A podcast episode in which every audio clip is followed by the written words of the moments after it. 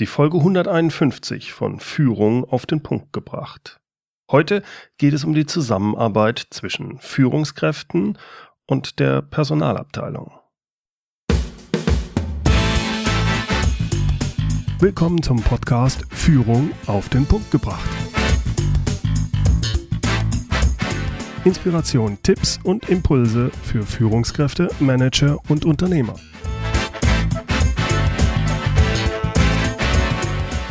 Guten Tag und herzlich willkommen. Mein Name ist Bernd Gerob.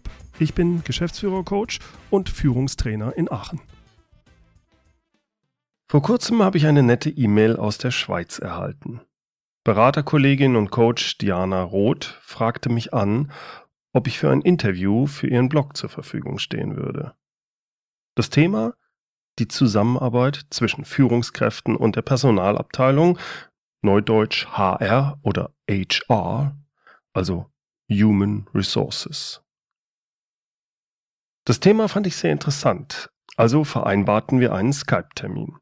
Es war ein sehr angenehmes Gespräch. Wir unterhielten uns lange und angeregt, zum Beispiel über die unterschiedlichen Rollen und teilweise missverständlichen Erwartungen von Führungskräften auf der einen Seite und von Personalern auf der anderen. Daraus ist ein lesenswertes Interview auf ihrem Blog geworden www.dianarothcoaching.com. Diana Roth, Roth mit TH. Den Link zum Blogbeitrag finden Sie in den Shownotes. Besonders spannend an unserem Gespräch fand ich, dass Diana Roth sich darauf spezialisiert hat, HR-Managerinnen zu coachen. Das ist ja eine ganz andere Zielgruppe als meine eigene. Sie kennt sich also aus mit der Sichtweise der Personaler, während mein Fokus auf der anderen Seite, nämlich den Führungskräften und der Geschäftsleitung liegt. Wenn ich unser Gespräch über die Zusammenarbeit zwischen Personalern und Führungskräften auf einen Satz reduzieren sollte, dann wäre das, die Führungskräfte in vielen Unternehmen verstehen leider häufig nicht die Personaler und das Gleiche gilt auch umgekehrt. Das ist schade, denn eine gute Kooperation zwischen den beiden Gruppen kann für alle Beteiligten hilfreich und für das Unternehmen sehr produktiv sein. Dafür entscheidend ist aber, dass sich beide Seiten glasklar über ihre Rollen sind und zumindest immer wieder versuchen, die andere Seite zu verstehen und zu akzeptieren. Und genau darüber möchte ich heute sprechen. Egal wie groß oder klein ein Unternehmen ist, immer gibt es jemanden, der sich um Personalplanung, Personalentwicklung, Personalverwaltung, die Entgeltgestaltung und so weiter kümmert. Also zusammengefasst um die wichtigen Dinge und Aufgaben rund um die Mitarbeiter. Altdeutsch gesprochen, das Personal. Irgendwie der Ausdruck klingt angestaubt, aber sei es drum. All diese Aufgaben rund um die Mitarbeiter übernimmt zu Beginn, also bei Unternehmensgründung, der Geschäftsführer oder der Unternehmer selbst. Wächst das Unternehmen, dann gibt er Teile dieser Aufgaben ab. Als erstes delegiert er die rein administrativen und ja, eher bürokratischen Aufgaben. Die delegiert er normalerweise an sein Sekretariat, die Buchhaltung oder an den Steuerberater. Wächst das Unternehmen weiter, sagen wir auf 30, 40 oder 50 Mitarbeiter, dann übergibt der Geschäftsführer immer mehr der Personalaufgaben an jemanden, der sich Teilzeit darum kümmert. Mit zunehmender Mitarbeiterzahl, ich würde sagen spätestens so bei 80 Mitarbeitern, dann kümmert sich meist eine Vollzeitkraft um das Personalwesen. Also jetzt kann man dann auch so langsam von Personalverantwortlichen, einem Personalbereich oder einem HR-Bereich sprechen. In größeren Unternehmen werden das dann Abteilungen mit mehreren, teilweise richtig vielen Mitarbeitern, vor allem wenn man alle Standorte zusammenzählt. Geleitet wird diese Abteilung vom Personalleiter. In großen Unternehmen auch dem Personalvorstand. Aber egal wie groß das Unternehmen ist oder wie viele Mitarbeiter die Personalabteilung hat, wichtig sollte sein, dass im Unternehmen ganz klar ist, welche Rolle diese Personaler innehaben und für welche Aufgaben sie verantwortlich sind und für welche nicht. Ja, das ist doch ganz einfach. Da steht bei uns alles in den Prozessbeschreibungen und natürlich in unserem ISO-Handbuch. Ach was, tatsächlich. Nach meiner Erfahrung steht da vor allem in kleinen Unternehmen häufig sehr viel Schönes drin, leider nur meist in einer umständlichen Sprache. Und deshalb wird's auch nicht gelesen. Die wenigsten im Unternehmen wissen genau, was da drin steht. Und deshalb gelebt wird häufig was ganz anderes als das, was da drin steht. Ich möchte Sie dazu einladen, mit mir gemeinsam mal drüber nachzudenken, welche Rolle eigentlich der Personalabteilung in einem Unternehmen zukommen sollte und welche Rolle sie tatsächlich in den meisten Unternehmen innehat. Nehmen wir irgendein größeres Unternehmen der heutigen Zeit. Von jedem Vorstand oder Geschäftsführer werden Sie dann in der Öffentlichkeit oder bei Sonntagsveranstaltungen so Äußerungen hören wie bei uns stehen die Mitarbeiter im Mittelpunkt. Ganz klar, unsere Mitarbeiter sind unser wichtigstes Gut, unser wichtigstes Asset. Natürlich gibt's auch tolle Unternehmensleitlinien. Da steht da nur Positives drin. Und natürlich steht da auch drin, dass die Mitarbeiter das Wichtigste für das Unternehmen sind. Und ja, das freut die Mitarbeiter. Das Problem ist nur, Meist wird das nicht so gelebt. Und das können Sie auch ganz einfach nachprüfen. Nehmen Sie mal einen typischen Vorstand einer Aktiengesellschaft. Der Vorstand besteht immer aus mehreren Vorstandsmitgliedern. Da gibt es den Vorstandsvorsitzenden, den sogenannten CEO. Der ist wichtig. Der ist der wichtigste und deshalb auch meistens der bestbezahlste Mitarbeiter im Unternehmen. So sehen es zumindest die Aktionäre. Und wer ist nach dem Vorstandsvorsitzenden der zweitwichtigste im Vorstand? genau. Fast immer ist es der Finanzvorstand, der CFO. Vielleicht ist es auch mal der Vertriebsvorstand, der CSO. Aber bestimmt ist es nicht der Personalvorstand. Eigenartig, oder? Wo doch die Mitarbeiter das Rückgrat des Unternehmens sind, das wichtigste Gut des Unternehmens. Der oder diejenige, die sich um das wichtigste Gut im Unternehmen kümmert, hat aber im Vorstand meist am wenigsten zu sagen. Woher kommt das? Überlegen wir mal betriebswirtschaftlich. Schauen wir uns mal so eine Bilanz oder so eine G&V also Gewinn- und Verlustrechnung an von einem Unternehmen. Wo finden Sie da, sagen wir, die Produktionsmittel, also die produzierenden Maschinen eines Unternehmens? Wo, wo sind die in der Bilanz oder in der G&V aufgeführt? Das ist ganz einfach. In der Bilanz. Und zwar unter Investitionen, unter Neudeutsch Assets.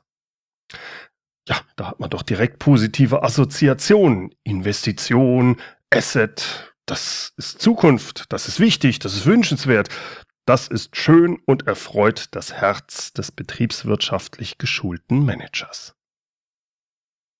Und wo findet sich das Personal, die ach so wichtigen Mitarbeiter in den Bilanzen und in der G&V? Hm.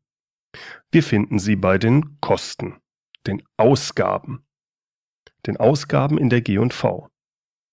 Kosten? Das sind Verluste, das ist unschön, das ist negativ. Nein, nein, nein, nein, nein, das erfreut nicht das Herz des betriebswirtschaftlich geschulten Managers. Und genauso werden Mitarbeiter gesehen, wenn man sich durch die übliche BWL-Brille ein Unternehmen anschaut. Verändert sich das gerade? Vielleicht, weil man doch erkennt, dass ein Unternehmen ohne Mitarbeiter nicht überlebt? Ehrlich gesagt, ich weiß es nicht. Wünschenswert wäre es, aber in den großen Unternehmen sehe ich die Veränderung nicht. Kommen wir wieder zurück auf die Personalabteilung, auf die HR-Manager. Welche Aufgaben und welche Rollen haben Sie denn in den heutigen Unternehmen und wie könnte die Zusammenarbeit im positiven Sinne aussehen zwischen HR auf der einen Seite und den Führungskräften auf der anderen Seite?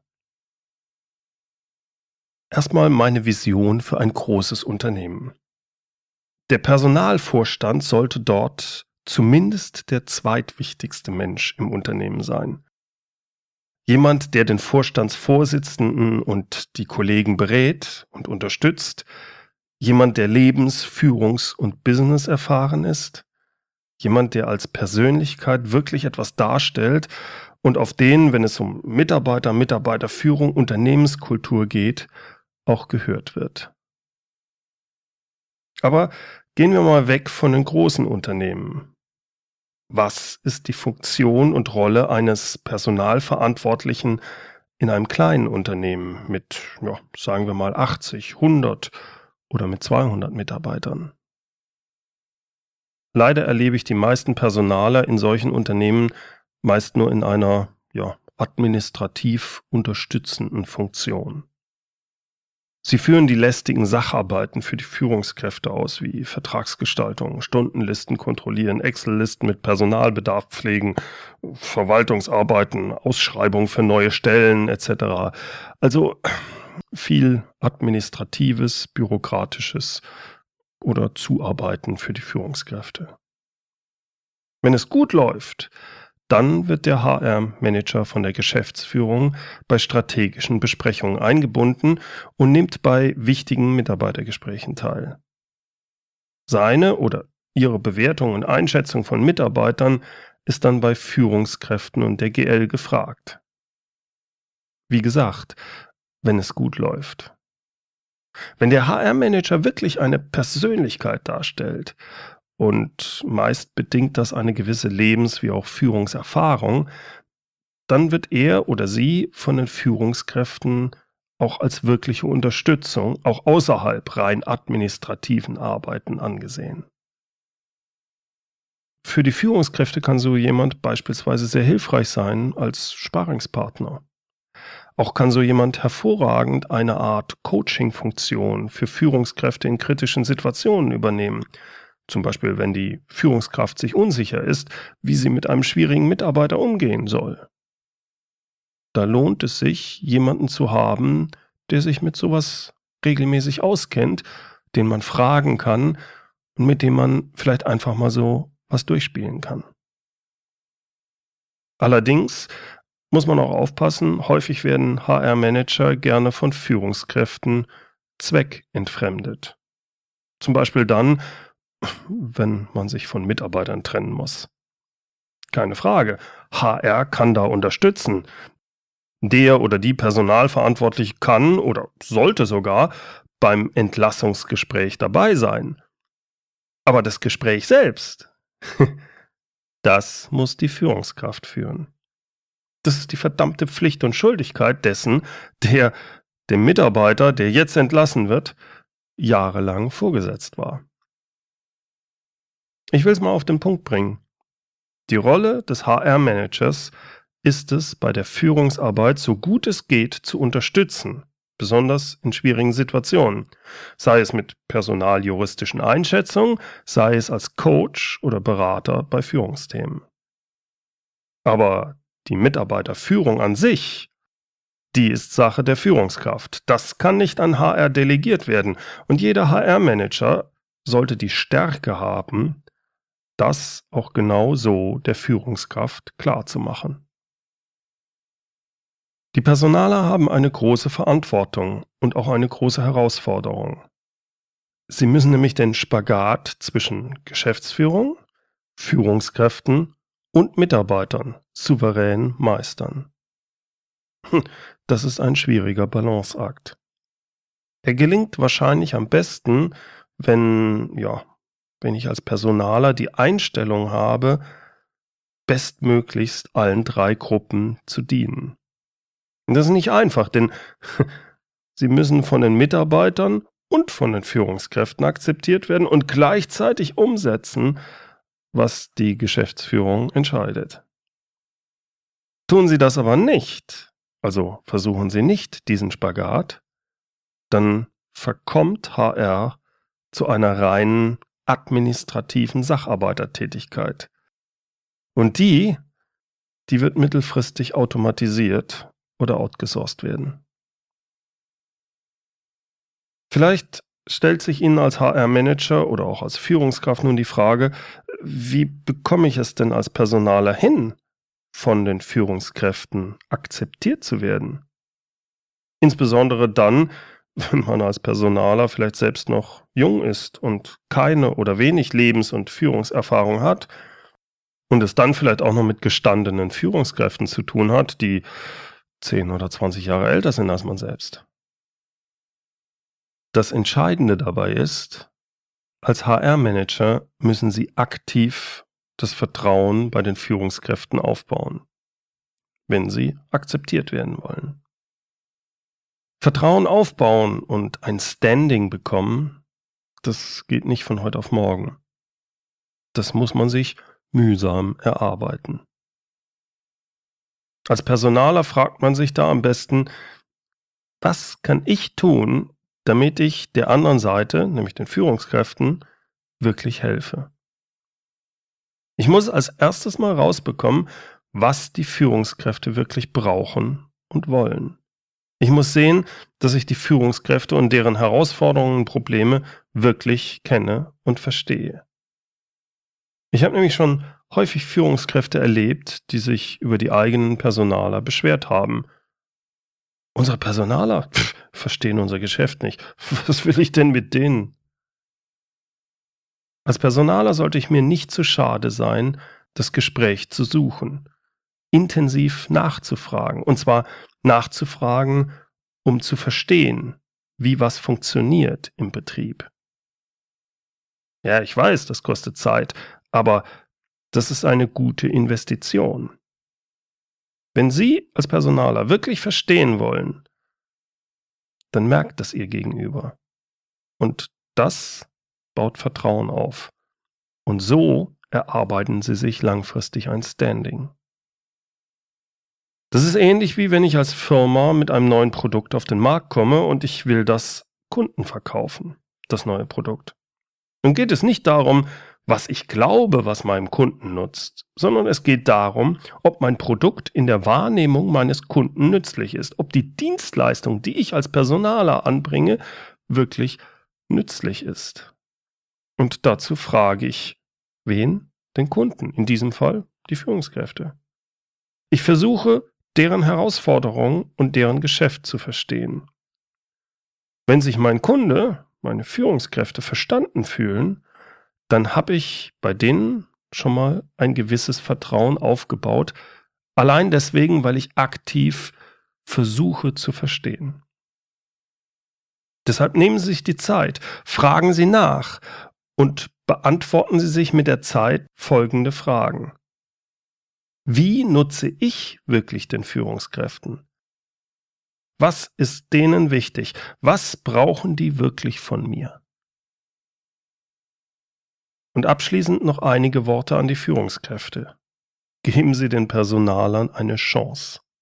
Die mögen nicht alles über ihren Bereich wissen. Die sind meist auch keine Techniker und haben nicht ihre Fachexpertise. Aber Sie haben meist eine wichtige Eigenschaft. Sie sind empathischer als zumindest der Durchschnitt aller Mitarbeiter. Sie kennen andere Abteilungen, sie kennen andere Bereiche und sie kennen diverse Probleme des Unternehmens. Nutzen Sie Personaler deswegen als Sparringspartner in schwierigen Situationen. So, das war's mal wieder für heute. Wie immer gibt's die Shownotes mit allen Links unter www.mehr-führen.de Schrägstrich Podcast 151 und auch wenn das manchen Leuten zum Hals raushängen mag, führen mit UE. Übrigens, kennen Sie meine Führungsimpulse? Ich verschicke die wöchentlich kostenlos via E-Mail. Das sind Tipps und Inspirationen rund ums Thema Führung. Mal ist was zu lesen, mal sind es hilfreiche Checklisten oder auch mal interessante Videos. Eben alles rund ums Thema Führung. Lassen Sie sich das nicht entgehen. Tragen Sie sich einfach auf meiner Seite www.mehr-führen.de mit Ihrer E-Mail ein. Ich verspreche Ihnen, es lohnt sich. Zum Schluss noch das inspirierende Zitat es kommt heute von Publilius Syrus. Wenn wir uns für die anderen interessieren, interessieren sie sich für uns.